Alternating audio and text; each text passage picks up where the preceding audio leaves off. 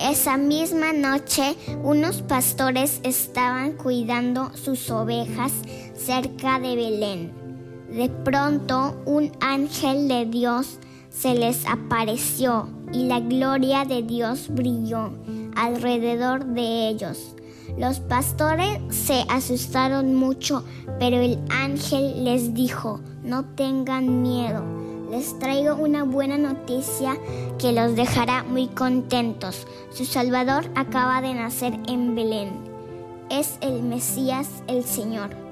Lo reconocerán porque está durmiendo en un pesebre envuelto en pañales. De pronto muchos ángeles aparecieron en el cielo y alababan a Dios cantando, Gloria a Dios en el cielo y paz en la tierra para todos los que Dios ama.